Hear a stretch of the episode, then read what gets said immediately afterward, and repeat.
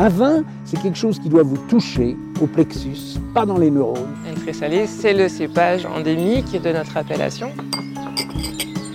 Les gens font du vin pour gagner des ronds, euh, moi je fais du vin parce que ça me plaît, parce que j'ai envie de faire du bon vin. La terre d'ici, ça s'appelle du pouding. Aujourd'hui, la biodynamie est une recette, euh, un drapeau. En fait, c'est une démarche. Mediavino Pro, le podcast vin qui va plus loin.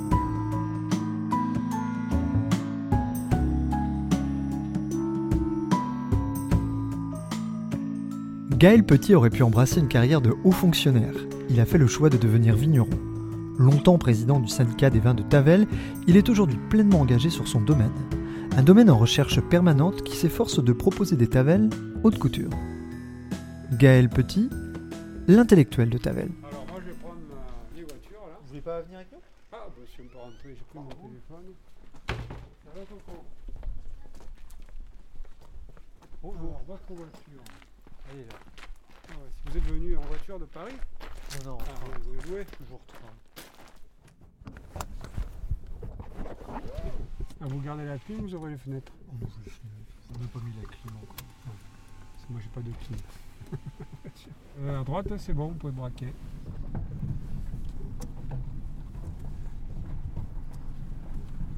Les vestides c'est par là. Donc vous êtes né à Avignon. Avignon. 20 minutes d'i- d'ici? Euh, 12 km à vol d'oiseau Vous avez grandi euh, à Tavel. à Tavel? Oui. Votre famille est... Mais là, cette euh, propriété elle a été achetée en 1894. Là. Nous sortons là. Voilà. Mais là, c'était plutôt des meuniers. Des meuniers, puis des tonneliers, mais qui ont été ruinés au moment du phylloxéra. J'ai toujours vécu là. Enfin, sauf, euh, j'ai été absent pendant plus de 7 ans, 8 ans. Pour vos études? Oui, oui, j'étais 4 ans à Aix, 3 ans à Paris. Vous avez fait, on en discutait tout à l'heure, donc vous, vous avez fait Sciences Po, c'est ça? J'étais à Aix, à Sciences Po, là. Après, j'ai fait mon BEA. Ah ouais, bah, je, je suis rentré directement après le bac, d'ailleurs. Euh, donc, après, j'ai j'ai mon DEA. J'ai eu une hésitation, donc j'ai passé l'examen d'entrée à, prépénat de Sciences Po Paris, que j'avais eu d'ailleurs. Ah, vous passez à droite. Euh, Quoique, on va, on va aller à gauche, une vigne que j'aime bien là. Euh, et ensuite, euh, bah, finalement, les concours administratifs, c'était pas trop mon truc, parce que moi j'ai fait service public. Voilà, vous allez vous garer entre les deux parcelles. Nous, c'est celle du dessus là. J'aime bien parce qu'il y, a- des carignans, des lapins. On va rester là. Vous pouvez soit vous, vous engager un peu là, vous ne vous enfoncerez pas, vu l'état de sécheresse de l'appellation. Oui, donc et après, euh, finalement, j'ai cho- choisi de faire ma thèse, mais j'ai gardé mon directeur de thèse à Aix. et, et vous destiniez à quoi quand vous avez fait vos études? Quel... Ben moi, je me suis fait plaisir là.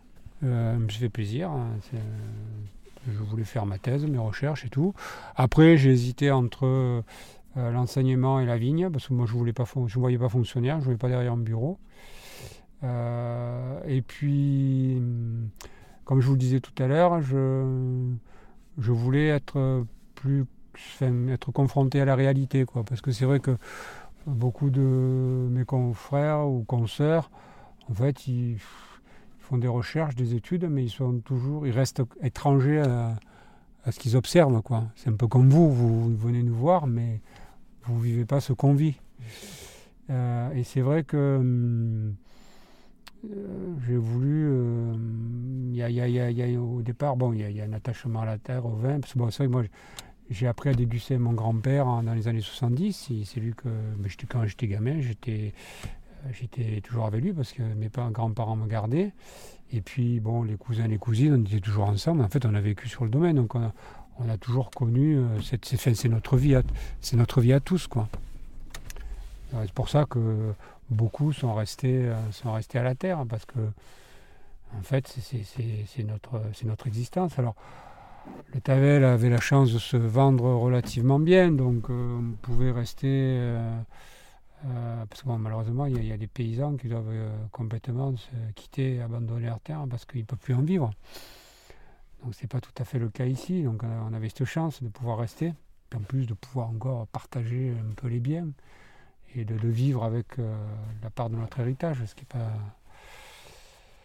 Et c'est vrai que hum, en 20 ans, les choses ont beaucoup changé. C'est vrai que je me suis engagé au syndicat là, un peu. Vous avez été président, je crois?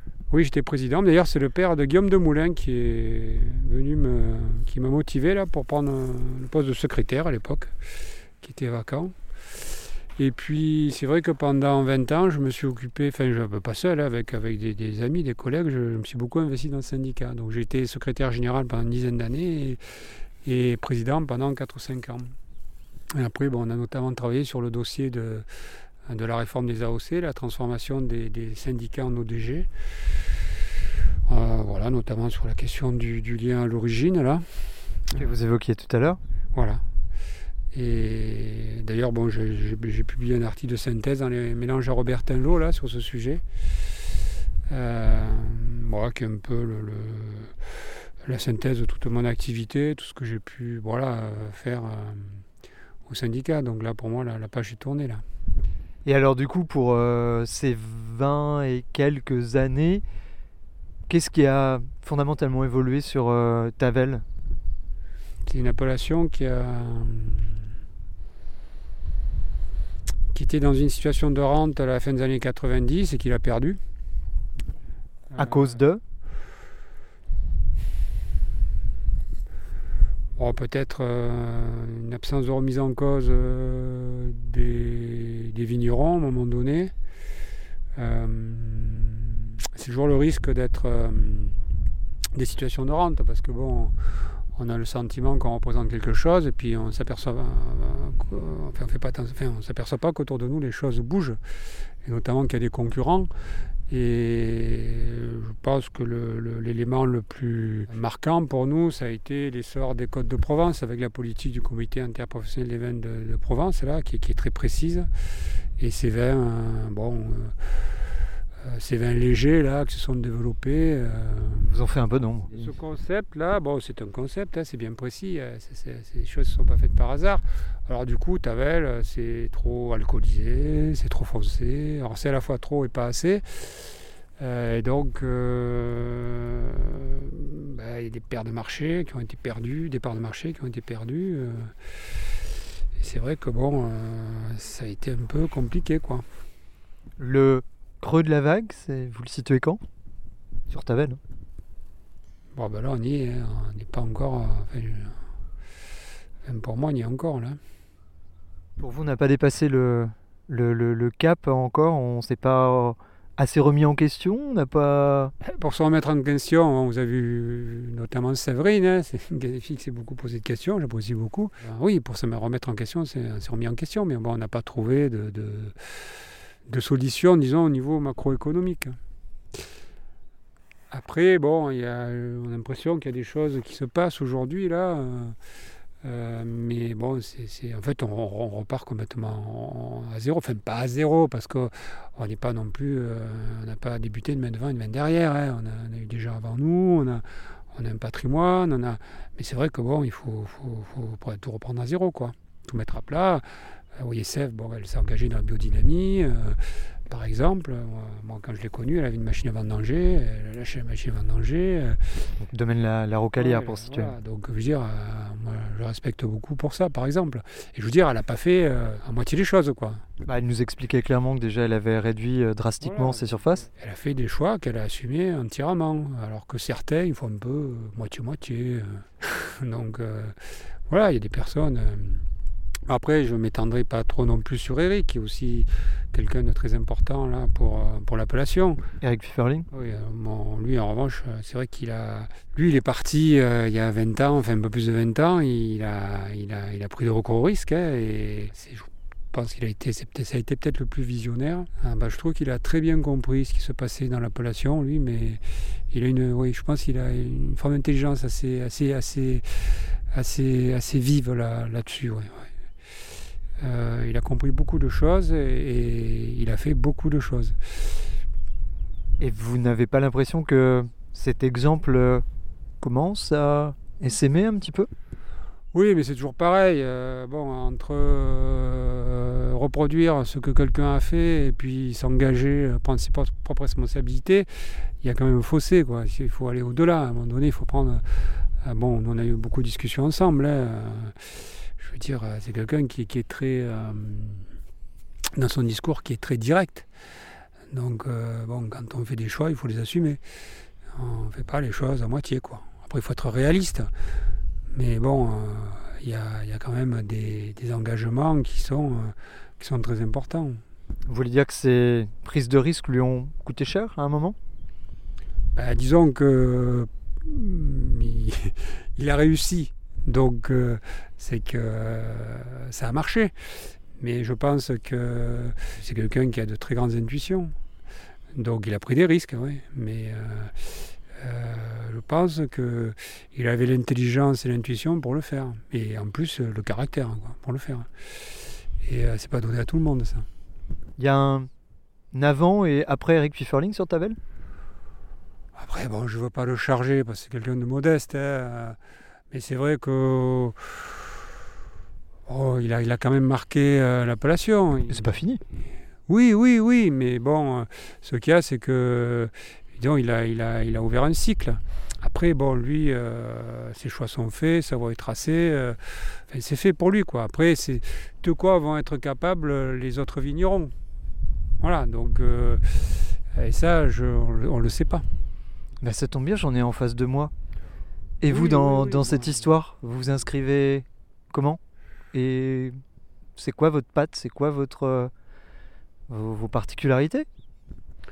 Ben, moi, disons que je suis très attaché à, la terre. J'aime pas trop les grosses structures. Euh, donc moi, là, c'est vrai qu'on avait une vingtaine d'hectares. Petit à petit, j'ai réduit les superficies parce que j'ai pas envie de. Euh, j'aime pas trop la, technologie, les machines, euh, l'agro-industrie. Il y a la terre, il y a le vin. Je sais ce qui me plaît, je sais ce que j'aime. Mais après, il y a aussi la dimension humaine, morale, éthique.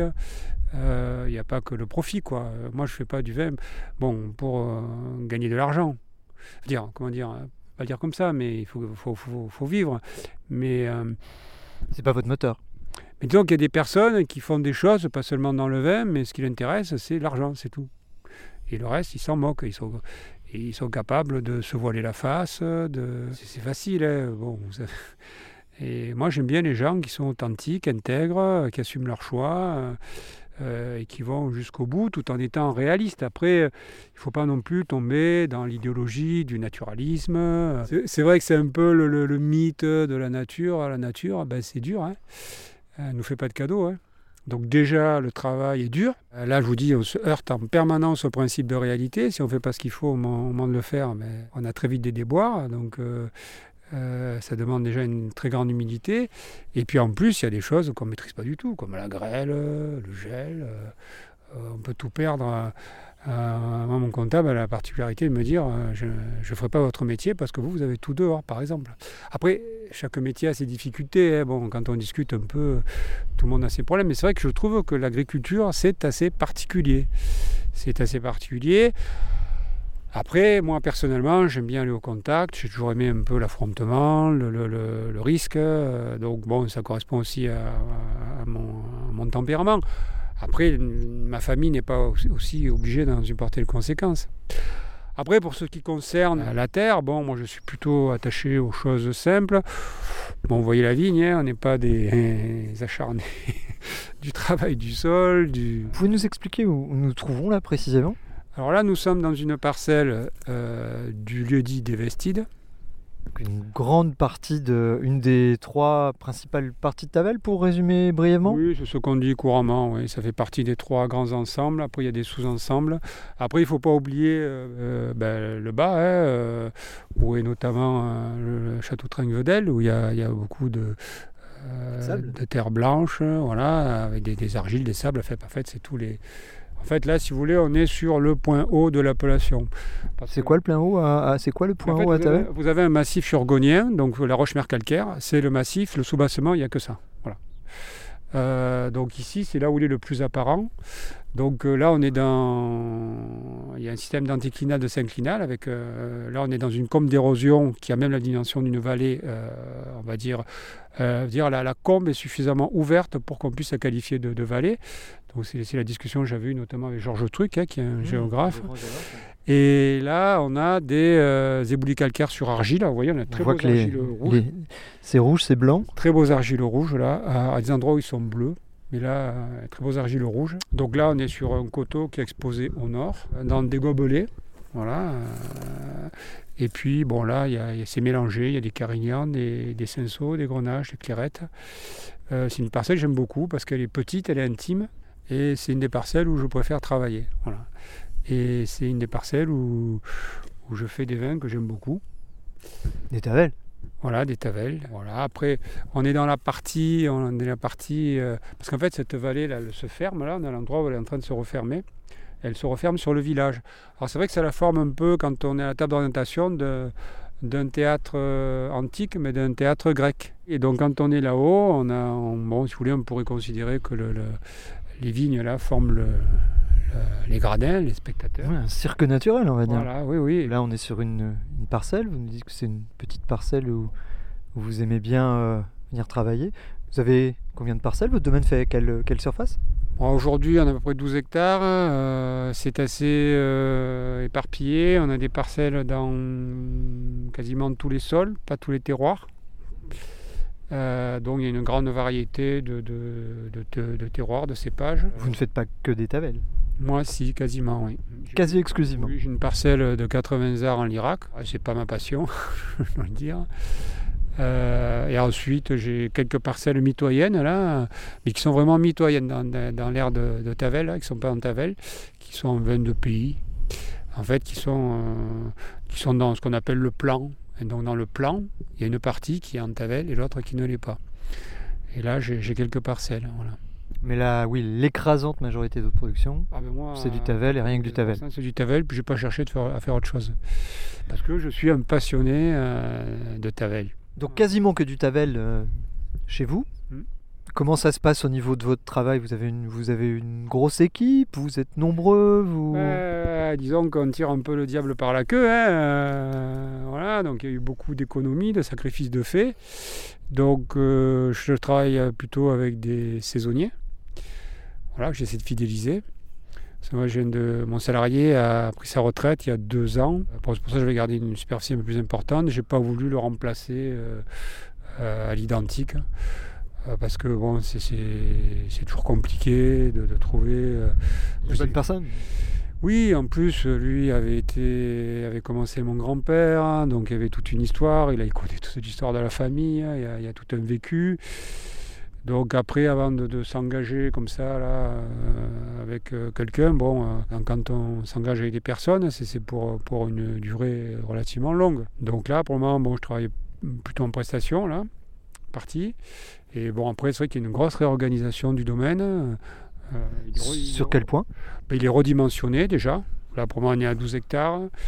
Euh, moi, j'aimerais garder des vignes, malheureusement, qui produisent peu, mais euh, qui produisent beau jus.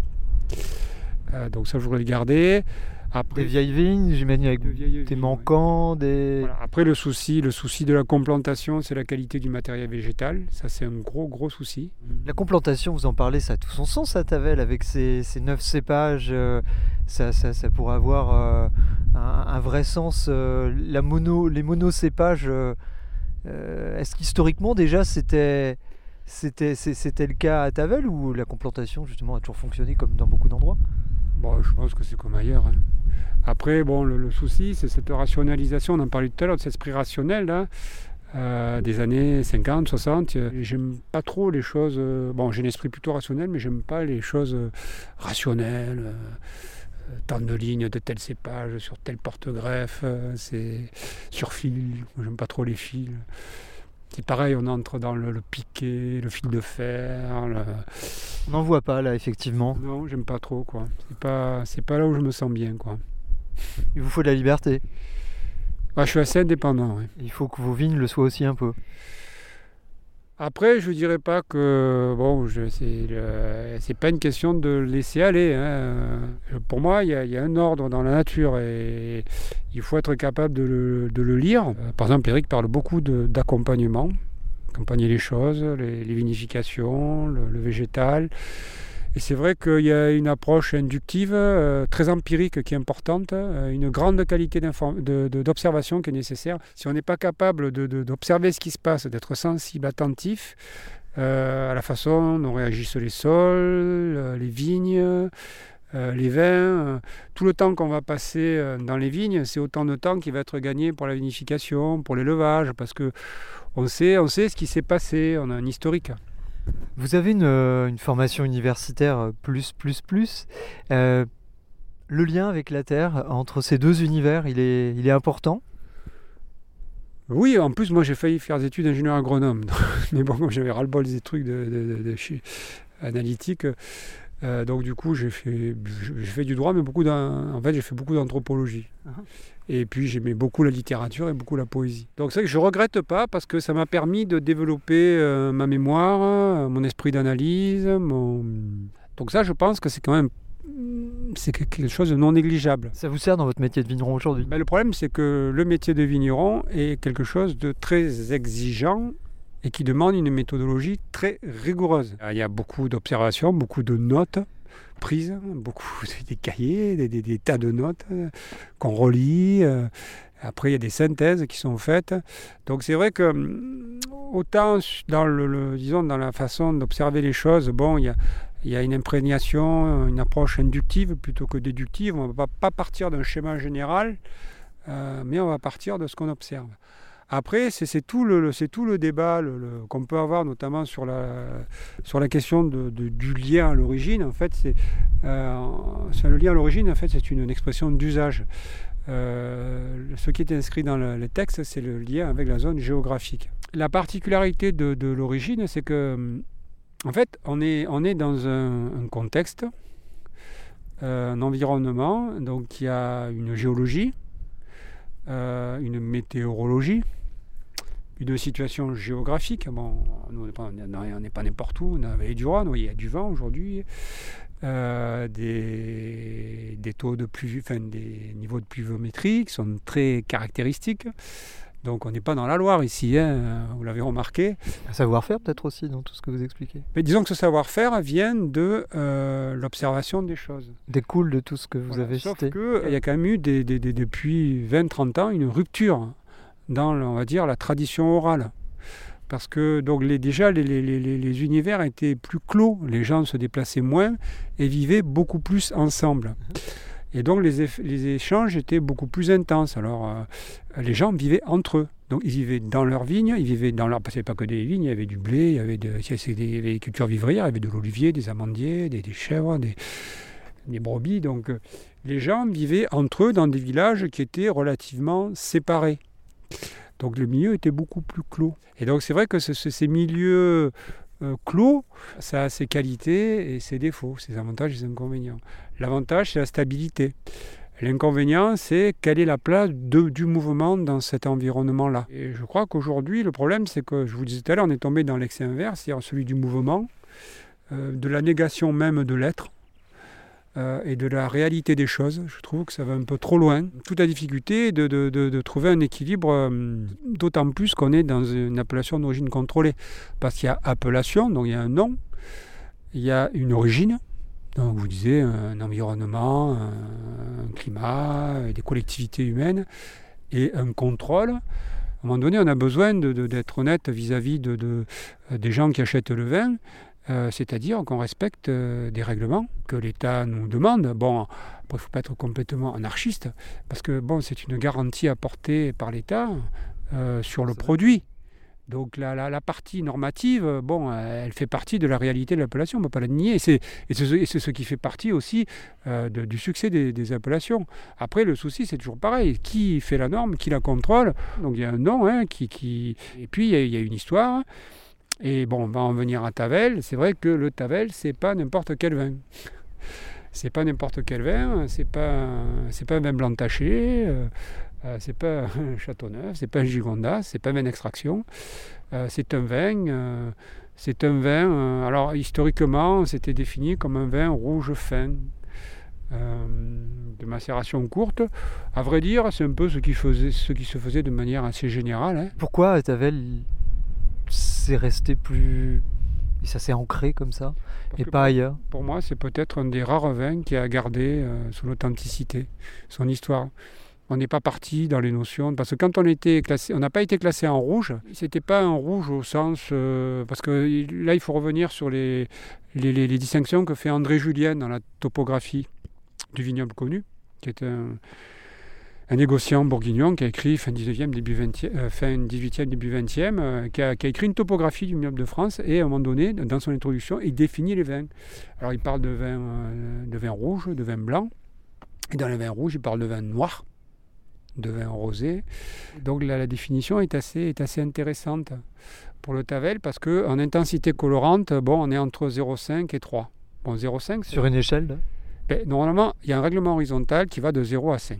Voilà. Euh, sauf que Tavel, à l'époque, il a été décidé, euh, et ça a été voté, euh, de fixer un plancher d'intensité colorante, justement pour ne pas tomber dans la, le, le vin blanc taché. C'est pas péjoratif ce que je dis, hein, c'est- pour, pour bien distinguer le- de l'extrême à l'autre. Et c'est vrai qu'à Tavel, on, peut, on, on a une intensité colorante minimale, mais on peut aller aussi jusqu'à 3. Et c'est vrai que c'est probablement un des rares vins aujourd'hui qui peut se le permettre.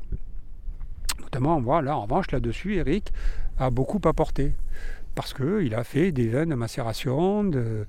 Euh, et justement, euh, l'idée, c'est de ne pas dépasser cela. La contrainte n'est pas toujours quelque chose de mauvais non plus. Il faut l'accepter et avoir l'intelligence euh, de, faire avec. Et donc c'est vrai que, alors certains à un moment donné, enfin, il y a eu un débat, est-ce qu'on fait classer, parce que la Velle c'est que rosé, est-ce qu'on fait classer aussi en rouge, est-ce que, euh, bon après si c'est pour faire euh, des vins rouges comme on fait à Gigondas, euh, ça fait pas trop partie de l'histoire de Tavel. Ou est-ce qu'on accepte cette, innovation? Pour moi aujourd'hui, la voie n'est pas là. Euh, dire, il faut rester dans notre réglementation de vin rosé. Alors Tavel, c'est pas du Code de Provence, ce sera jamais du Code de Provence, grâce à Dieu. Euh, on a une certaine liberté parce que c'est une toute petite appellation. Ah, c'est petite que ça. Ah ben c'est euh, 900 hectares. hein. Ah, Il a beaucoup plus petit sur l'échelle du vin. Oui, mais euh, on, dire, on est quand même sur euh, une, une- appellation qui est sur une seule commune. Alors, à l'exception de, de parce que c'était la propriété de M. Talot du Grail, qui a été très important à, Tavel. Et donc, quand ils ont fait, il a été maire, il a été. Et quand ils ont classé euh, l'appellation, ils n'ont pas voulu euh, morceler. Et euh, il, a, il a toujours dit à mon grand-père, à Châteauneuf, j'aurais aimé faire comme vous. C'est-à-dire n'avoir Châteauneuf qu'à Châteauneuf. Et Tavel, on a la chance d'être que sur une seule commune. Donc à l'époque, c'était tout, euh, tout le territoire de la commune. Et il y a quelques années, on a, on a clos une, une Vous redéfini les. oui, à les- l'époque, ça a été. À l'époque, il y avait malheureusement qui est décédé aujourd'hui, Vincent Debesse, du château à Carrière. Euh, à l'époque, je crois que c'était lui qui avait. Mais ça a duré 20 ans, quoi. Il était là d'ailleurs quand on a clos le dossier. C'était, je ne sais plus si c'est sous ma présidence ou celle de Christophe Chaudérac, hein, mais en tout cas, on a clos. Et c'est vrai que l'idée, c'était de sortir tous les affleurements calcaires, hein, tout le massif urgonien. Euh, là, en fait, où on ne pouvait pas planter de la vigne pour éviter des excès, quoi. Parce que maintenant, avec les moyens techniques, on peut quasiment faire n'importe quoi. C'est partout, ouais. Euh, on peut aller au-delà, de, on peut, enfin, pour moi, on peut rompre certains équilibres. Donc c'est vrai que c'est une appellation qui a une dimension relativement étroite, quoi, avec euh, une certaine intimité. Et si on allait goûter vos vins? Oui, oui, si vous voulez. hein. Donc voilà, pour finir sur, euh, sur, le, sur le, vin à Tavel, c'est que moi j'aime bien aussi le principe de finalité. C'est vrai que pour moi, ce qui caractérise aujourd'hui le plus euh, l'appellation, euh, enfin surtout un vigneron d'appellation, c'est la finalité. Parce que il ne fait pas n'importe quel vin, n'importe où. Et si on vient s'installer à Tavel, ou, ou si on décide de faire du vin à Tavel, il faut tenir compte de l'histoire, de ce qu'a été le Tavel, et euh, prolonger cela. Après, ça ne veut pas dire qu'il faut s'enfermer dans des euh, cadres euh, complètement rigides, mais je trouve qu'il y a une, j'estime qu'il y a une, une, tradition, une histoire à, réactualiser. Après, le souci aujourd'hui, c'est qu'on ne peut pas tomber, on ne, peut pas accepter de tomber euh, sous la coupe du censeur, euh, de la norme arbitraire, euh, notamment euh, au niveau des agréments. Je veux dire, les, vignerons doivent développer leur culture vinique, apprendre à connaître leurs vins, les vins de leurs confrères, euh, les vins d'autres appellations, être conscient de ce qu'on peut faire à Tavel, de ce qu'on doit faire entre guillemets à Tavel, euh, d'accepter certaines euh, variances, mais qui vont euh, rester euh, en relation avec le tronc commun. J'ai beaucoup, beaucoup débattu, avec, euh, notamment avec Eric, parce que ce qui est intéressant chez lui, bon, outre ses, qualités, hein, c'est que bon, il a pris son bâton de pèlerin, il est allé voir ce qui se passait ailleurs. Il a eu la chance de rencontrer des gens assez exceptionnels, hein, comme Auvernois, euh, La Pierre. Il a discuté avec ces gens-là. Il est revenu, il a décidé de revenir à Tavel et il a décidé de faire du Tavel. Oh, Moi j'ai connu la cave de mon grand-père, il n'y avait que des foudres. Euh, les Tavel, il y avait des, des 158, des 32, des 16, il y avait de demi-muits. Euh, les vins faisaient leur malo. À peu près dans les années, fin des années 80, là, euh, les onologues décident de bloquer les malos. Voilà. Je ne sais pas si vous avez lu le bouquin de Kermit Lynch. Je trouve qu'il décrit ce phénomène. En France, on voit ça un peu. Il le décrit dans différentes appellations. On décide de bloquer les malos, on vire tous les bois, euh, on se modernise. Alors nous, on a eu, j'ai des générations de cuves là. On a eu la brotite, après les cuves brotites, après ça a été les baillardons, après ça a été les cuves inox, après ça a été la machine à vendanger. Après, c'est la, la- le débourbage par flottation. Après, c'est la filtration tangentielle au mois de, enfin, presque à la, à la sortie des vendanges. C'est la technologie pour résumer. Ben, je ne sais pas ce que c'est, en fait, c'est une réalité. Quoi. Donc, je ne porte pas de jugement là-dessus. Hein bon, je le répète. Euh, moi, je parle de ce à quoi je suis attaché. Et visiblement, ça ne ressemble pas à ce que vous décrivez. Oui, mais je ne dis pas que c'est bien ou mal. Eric, euh, ce qui est intéressant chez Eric, et de manière assez euh, radicale, on va dire intégrale, plutôt intégrale, c'est que lui, euh, il, revient la- il revient à l'appellation de Tavel. Euh, bon, il, il a vu ce qui se passait ailleurs. Et puis en plus, il discute avec les vieux vignerons, les Madame Monique Fressinet, mon frère Roger, parce que bon, il se remet en cause, il réfléchit, il adapte et tout. Et puis il arrive à produire ses, ses- ses vins. Alors euh, au niveau des agréments, ça a été assez folklore, mais bon, comme on est quand même dans un, un comité relativement réduit, euh, à Tavel, on arrive à régler nos problèmes entre quatre yeux. Ce qui est quand même une chance. Même si on n'est pas d'accord, ben, des fois il y a des discussions, des fois il y a des disputes. Mais on est ensemble, on en parle. Donc là, le début de la réécriture de l'histoire part un petit peu de là pour vous Sur Tavel Pour moi, en tant que vigneron, pour moi, et je vous dis franchement, euh, il n'y aurait pas eu Eric, je ne sais pas si je serais encore vigneron aujourd'hui. Euh, De toute façon, je trouve qu'on n'est pas non plus euh, les parents pauvres de la, la viticulture française. Bon, on, a quand même, on a quand même assez relativement privilégié. Mais c'est vrai que bon, ben là maintenant, on est, on est à la croisée des chemins, donc faut prendre ses responsabilités. Moi, c'est vrai que j'ai beaucoup été au syndicat, j'ai beaucoup, donc j'ai beaucoup négligé mon domaine, parce que c'est vrai que je pensais qu'on pouvait agir. euh, c'est toujours difficile de- de- de- d'agir au- à l'échelle d'une collectivité sur le plan macroéconomique. Donc après, moi, c'est vrai que je suis redescendu au niveau plus personnel, au niveau plus microéconomique. J'estime que j'ai fait ce que j'avais à faire. J'ai donné de mon temps à la collectivité. Je ne le regrette pas. J'ai passé d'agréables moments. J'ai fait des rencontres. Il y, a, il y a des vignerons que je n'aurais jamais rencontrés, découverts, si je n'avais pas fait, fait ça. Donc je ne le regrette pas du tout. Mais bon, à un moment donné, euh, c'est vrai que euh, je ne vous cache pas que bon, les, les vignes, le domaine, euh, même bon, la personne qui travaillait avant, elle n'a pas pu trop compter sur moi pendant plusieurs années. Et c'est vrai que ça a été, par exemple, aussi dur pour elle. Et c'est vrai que je m'en suis rendu compte après. Il y, a- il y a des gens qui ont besoin. il y a y a- Oui, qui ont compensé le fait que. Il y a des gens qui ont besoin de vous. Ils travaillent avec vous, ils ont besoin que vous soyez là, de discuter, qu'on qu'on soit disponible. J'aime bien m'occuper de mes, je veux m'occuper de mes affaires là maintenant. Eric m'a permis de, de, de- de- de- d'abord il m'a beaucoup aidé, Euh, et ensuite euh, parce qu'il il est quelqu'un de généreux. Et moi, ça m'a permis de, il y avait une forme d'amnésie. Euh, j'avais oublié euh, beaucoup de choses parce que je vous l'ai dit, j'ai, j'ai discuté à mon, déguster les vins à mon grand-père dans les années 70, mais ces vins faisaient leur malo. Je me souviens, en 83, on a ouvert des tavelles de 43. Vous voyez, sur des, des- des petits oiseaux qui étaient cuits à la broche, sur canapé, tout ça. Bon, et c'est vrai qu'il y, y a des souvenirs de goût. Bon, je ne vais pas venir, à Madeleine- je vais pas faire le coup de Madeleine de, que c'est un peu bateau. Vous pouvez Mais euh, c'est vrai qu'il y a tout un tas de choses qui sont revenues, qui sont en discutant. Et je, je me suis dit, oui, effectivement, c'est ça que je veux faire. Et ben, je crois que le moment est venu d'aller déguster vos vins aussi, parce que vous en parlez beaucoup. Et là, il nous manque une chose, c'est la concrétisation de tout ça et voir à quel niveau vous réécrivez l'histoire de Tavel euh, aussi. Oui, oui, bah, allons-y. Donc du coup, on va, aller, on va aller à la cave. Alors, on va déguster sur pièce, parce que un peu la cuve, un peu sur pièce, parce que là, je suis en période, je vais attaquer mes assemblages, mes mises, donc je suis entre deux millésimes là. Et, votre Tavel, il, a, il est euh, issu de ces assemblages, de l'assemblage de ces deux? Non, disons qu'il y a deux cuvées quoi. D'accord. Il, il, y a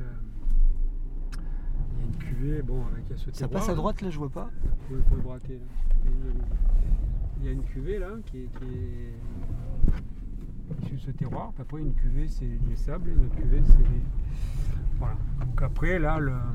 Donc vous avez deux cuvées de, de Tavel euh, Là cette année j'en ai ouais, deux. L'année prochaine il y en aura trois. D'accord. Et donc les différences entre ces trois cuvées? Bah, Disons que j'ai décidé de vinifier par terroir. Ok. Pas la bourguignonne. j'ai plus de sensibilité euh, avec les bourguignons qu'avec les bordelais. Pareil, on est dans un univers beaucoup plus clos, plus petit, la dimension humaine. Euh, donc c'est vrai qu'il y a une notion de terroir de assez, assez importante chez moi. D'ailleurs, je vinifie quasiment la parcelle. Et donc, j'ai toujours fait comme ça d'ailleurs. Trois cuvées issues de trois terroirs distincts ou... oui, oui, Après, ça change. Hein il y, a des lignes directrices, mais il y, a des adaptations constantes euh, sont le fruit de l'observation. C'est-à-dire, ben, on, regarde comment ça se passait, on comment on a travaillé, ce que ça a donné, euh, on perfectionne euh, certaines choses, puis on, en écarte d'autres. Hein. Il y a toujours des, il y a des choix constants qui sont faits d'une année à l'autre.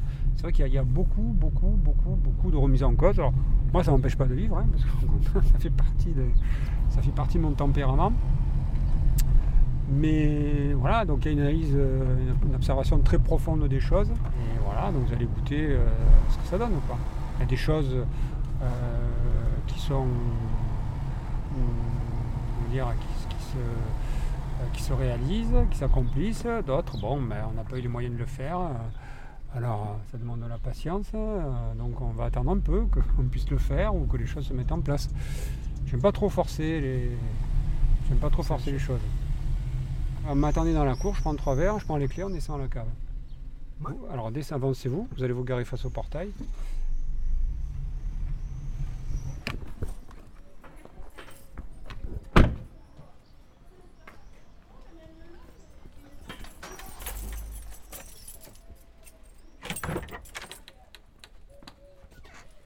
Allez, avancez-vous.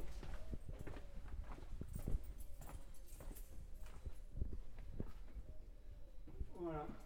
On arrive dans votre entre. Donc cette partie date des années 1980, l'autre partie des années 1970, et l'autre partie qui date du 19e siècle, bon, euh, ben, c'est plus une cave. Voilà, donc là on est dans la partie vinif. Le pressoir est a été enlevé là. Donc beaucoup de, beaucoup de cuves béton, visiblement Voilà, des petites capacités. Donc voilà, l'innovation cette année, ça a été de. j'ai revendu mes grosses d'argot, les plus grosses, j'ai gardé que celles-ci. Et j'ai rentré des, cuves plus petites.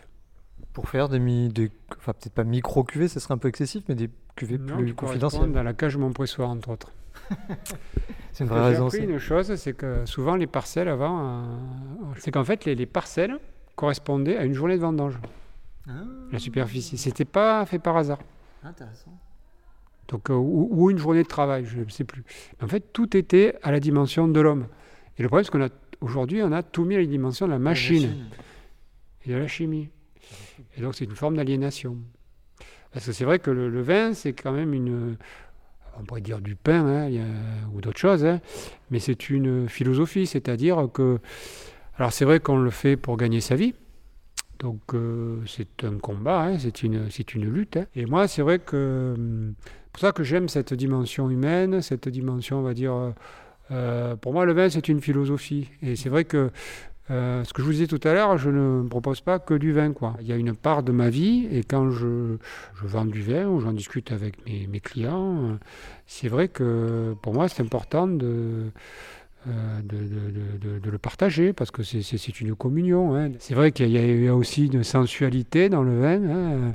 Moi, c'est vrai que je suis dans la dégustation, je suis très sensible au toucher. L'aspect géosensoriel. Ouais, euh, non, toucher. Le toucher au palais, plus que le nez. J'aime le toucher du vin. Et j'aime le contact. Et c'est. Je suis. J'ai pas un grand nez. euh, mais en revanche. euh, Les textures, les, palais. les sensations, les formes. ouais, et je trouve que c'est très sensuel.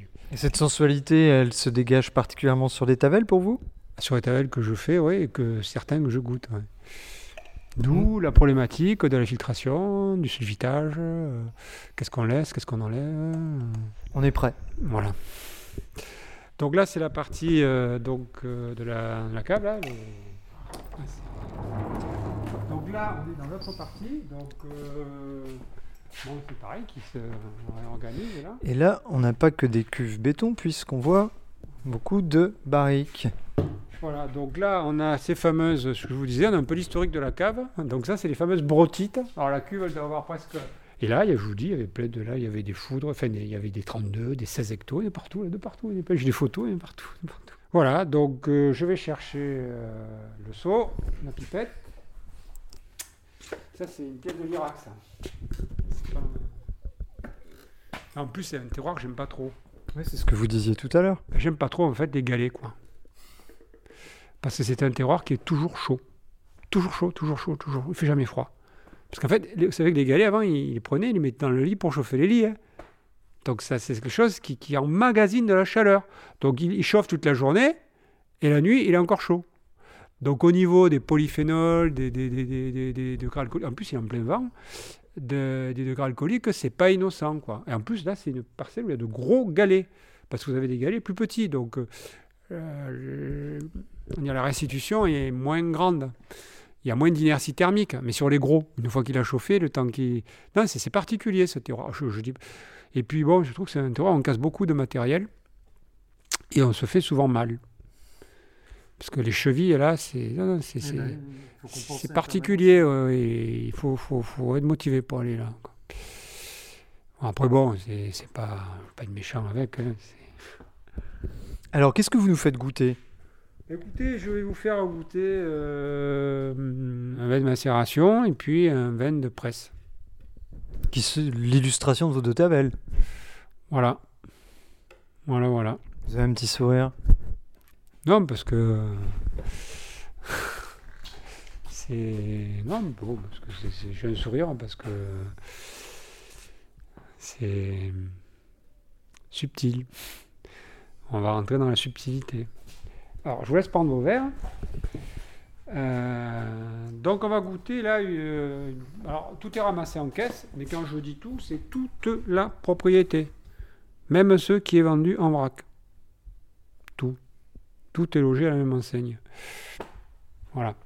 Donc, grappe entière, pas des raflages. On a entendu ce que Jaillet disait de, des rafles, mais on n'est pas en Bourgogne ici. On n'a pas les mêmes. euh, Les rafles sont mûres. elles sont mûres, mais je trouve que hum, la rafle hum, facilite beaucoup le travail du vin. C'est un, on pourrait presque dire que c'est un auxiliaire. Euh, après, il faut accepter euh, notamment les, les- les formes d'amertume que ça peut apporter en finale. Moi, j'aime beaucoup les amertumes. Ça peut être très subtil. Et en plus, c'est quelque chose qui crée de l'appétence. Après, euh, tout dépend les vignes qu'on a, les rendements qu'on a. Sur, du 50 hecto-hectares, il vaut mieux pas ramasser de la vendange euh, non éraflée. Quoi. Voilà. Donc, euh, bon, nous, on est entre. On, on arrive difficilement au-dessus de 30. Quoi. Donc, il y a eu euh, une volonté de garder de vieilles vignes. Et puis, à un moment donné, euh, par rapport à la vie microbienne des sols, je n'ai pas voulu trop intervenir. Voilà. Il faut être là encore assez subtil. Voilà. Donc, on va goûter cette cuve. Donc là, on est. Donc, ça, c'est une. Alors là, elle est pleine à mort. D'ailleurs, ouais, une pleine dégorgée, mais je ne touche pas parce que moi, je suis sûr qu'il n'y a pas de vidange. Voilà, donc moi, je prends le premier verre pour. euh, pour. euh, ben, pour purger. hein. Après, moi, les vins, je les. Parce que bon, c'est vrai que la, dégustation, ça demande beaucoup de disponibilité d'esprit. On fait pas ça comme ça, là. C'est pas, pas la demande pour moi. Moi, je peux pas déguster un vin à la demande. C'est pas possible. Aujourd'hui, je suis pas en état de déguster. je goûte le vin avec vous, tout ça, parce que je n'ai pas l'esprit euh, disposé. A, quand on est un, peu stressé, fatigué, ne vaut mieux pas goûter les vins. Quoi. Pour moi, ça relève de la méditation. Quoi.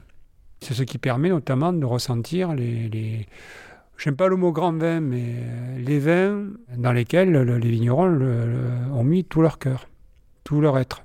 Après, ils peuvent être ratés, mais bon, euh, moi je préfère un verre raté d'un vigneron. Plutôt qu'un vin sans âme. Allons-y.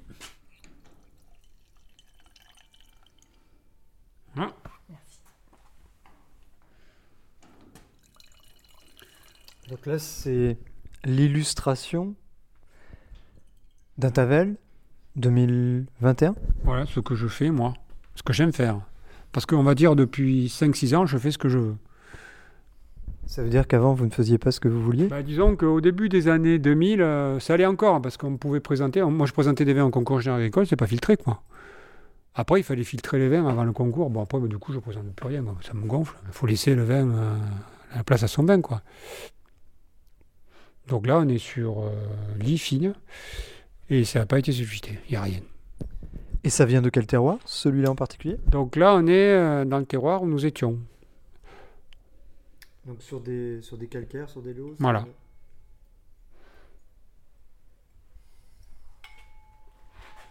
Le vin, ce n'est pas le fruit du hasard. Ça, c'est sûr. Non, ça demande une très grande pénétration et puis aussi le, un très grand sens du mouvement, en fait. Ce n'est pas quelque chose de statique, c'est comme la peinture, les plus grands peintres, les, les plus grands auteurs. Et votre vin? Dans mon vin? Ben, ce, à quoi je suis attaché, c'est au mouvement. C'est-à-dire un vin qui est vivant et qui va. Euh, il va. C'est pour ça qu'on parlait de, la, le fait de bloquer les malots. En fait, le, je trouve que en bloquant les malots, on inhibe les vins. Et pour moi, une forme de frustration, on ne va pas jusqu'au bout de, du process. Et le problème, c'est qu'on est obligé de stabiliser. Enfin, c'est surtout qu'on est obligé de stabiliser le vin arbitrairement par la filtration stérile, par, par la, Alors, je ne dis pas que je suis contre la filtration stérile, contre le sulfitage, non, le problème n'est pas là. Mais je pense que le vin, il faut lui laisser faire son cycle. Il y a aussi une recherche de perfectionnement, parce qu'on va partir d'un état avec des moyens, et puis, chemin faisant, on va, on va le perfectionner, bon, de son point de vue, mais aussi du point de vue de, de, euh, de l'appellation. Parce qu'on n'est pas euh, je veux dire, je ferai un vin, euh, un vin sans IG, comme ça, avec une certaine liberté. Tavel, j'estime qu'on a, euh, on a des, on a des droits, mais on a des devoirs. Donc on ne fait pas n'importe quoi vis-à-vis des personnes avec qui on est. Voilà. Après, ça se discute, on n'est pas, pas d'accord. Vous allez demander la définition de Tavel à différents producteurs, ici, on ne donnera pas la même définition. Moi, j'aime beaucoup la précision de ce vin la, fraîcheur que vous avez en. Donc les malots chez vous, elles sont faites. Euh... pour les vendanges, souvent, des fois il est au printemps, mais euh, lui là, il n'a pas fait sa malo.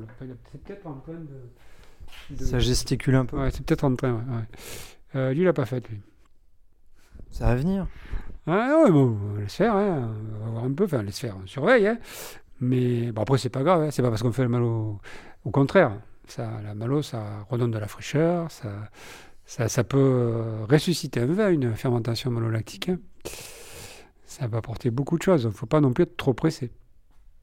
Donc deux cuvées de Tavel chez vous euh, sur le prochain millésime, c'est ça? Oui, voilà. Donc je vais vous faire goûter là maintenant. Je vais vous faire goûter. Vous avez vos verres, vous en avez fait quoi? Voilà. Donc là, je vais vous faire goûter un vin de macération. Donc sur le précédent, c'était un vin de presse? Ouais. Mmh. En direct. Voilà. Pas de macération. Voilà, donc ça, ça me paraît pas incohérent de faire ça à Tavel. Bon, sachant que c'est pas, ça fait pas un vin blanc taché, quoi.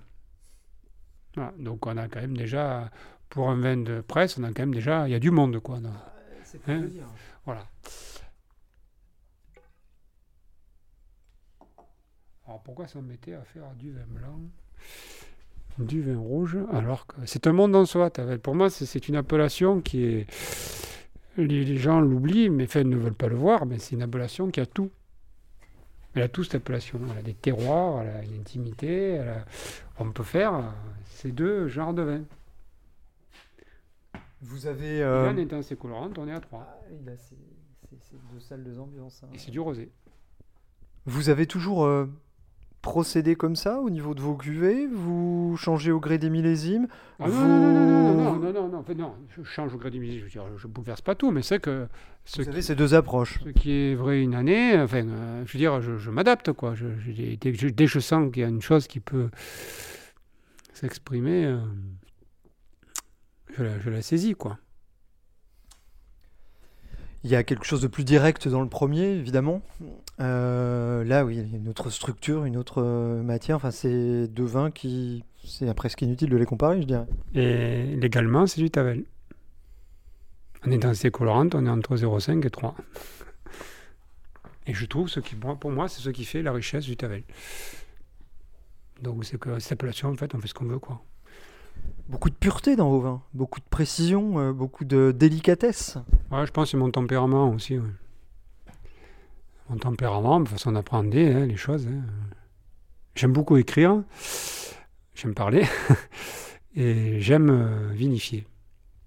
Et j'aime euh, travailler à la terre. Voilà.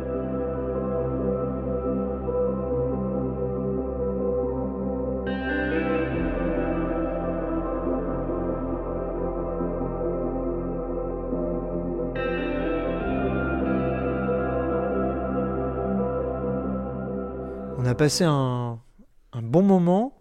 On va vous souhaiter une bonne soirée en vous remerciant du temps que vous nous avez accordé. Je vous en prie, j'étais ravi de, de vous recevoir. hein. Puis c'est toujours euh, motivant d'avoir des personnes qui s'intéressent au vin, aux vignerons, à ce qu'on fait, parce que euh, bon, c'est un travail très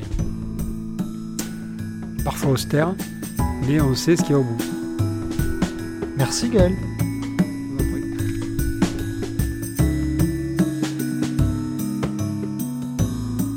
Gaël Petit, l'intellectuel de Tavel.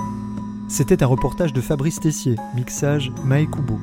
Ce podcast est disponible à la réécoute sur les plateformes Spotify, Deezer et Apple Podcast.